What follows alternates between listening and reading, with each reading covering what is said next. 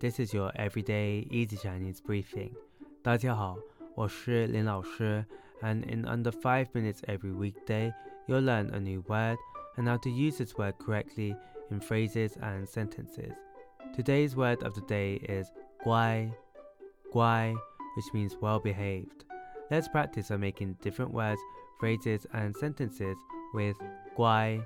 The first word is guai qiao, guai qiao, which means obedient. A way of using it in a sentence is 这个小女孩非常乖巧，从不给父母添麻烦。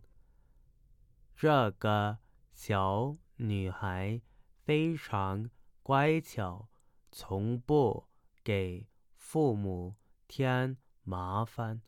This little girl is very well behaved and never troubles her parents. Another word we can create with 乖 is 乖乖, 乖,乖. This is an adverb which means obediently. A way of using it in a sentence is 孩子们听话的乖乖坐下了。孩子们听话的乖乖坐下了。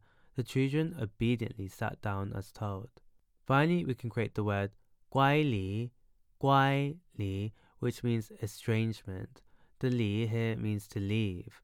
A way of using it in a sentence is 感情的乖离让他们彼此疏远了。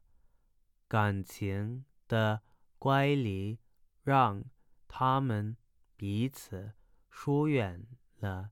The estrangement in their relationship made them grow apart.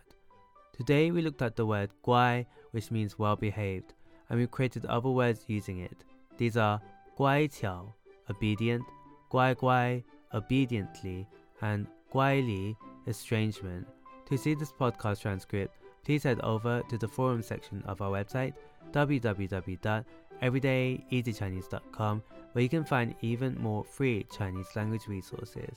See you again soon for more practice.